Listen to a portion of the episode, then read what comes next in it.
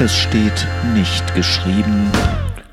Das Engelchen erschien einer Runde gut situierter Bürger und sprach Macht es euch gemütlich, dies ist eine stille Nacht, heilige Nacht. Wenn es sich so zugetragen hat, machen wir alles richtig, oder? Nur war es halt kein süßes Kitschengelchen, sondern ein echter, furchteinflößender Engel, der die Leute erstmal beruhigen musste. Zweitens waren die Adressaten der Botschaft einfache Hirten.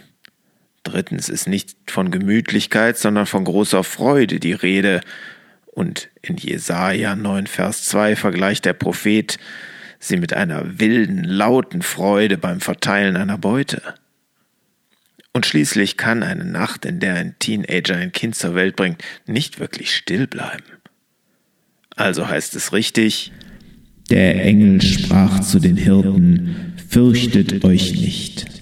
Siehe, ich verkündige euch große Freude, denn euch ist heute der Heiland geboren. Lukas 2, Vers 10. Warum eigentlich Hirten? Weil auch Jesus Hirte sein würde, der gute Hirte für die Menschen? Davon ist hier nicht die Rede. War sonst niemand da? Doch, Bethlehem war ja sogar übervoll. Weil die Hirten in der Nacht sowieso wach waren? Naja, die himmlischen Chöre hätten wohl auch Leute aus dem Tiefschlaf reißen können.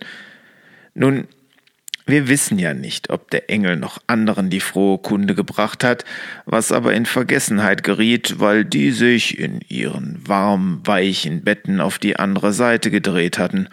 Große Freude, ja, aber doch nicht mitten in der Nacht. Auch heute noch kann man mit der guten Botschaft nur selten jene erreichen, die genug Freude beim Shopping vor dem Bildschirm oder auf Partys empfinden. Den reicht oft etwas gemütlicher Weihnachtskitsch.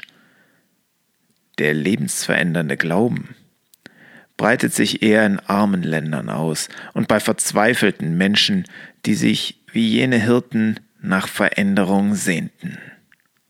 Klug ist, wer sich für diese Freude eröffnet, ehe die irdischen Freuden vergehen.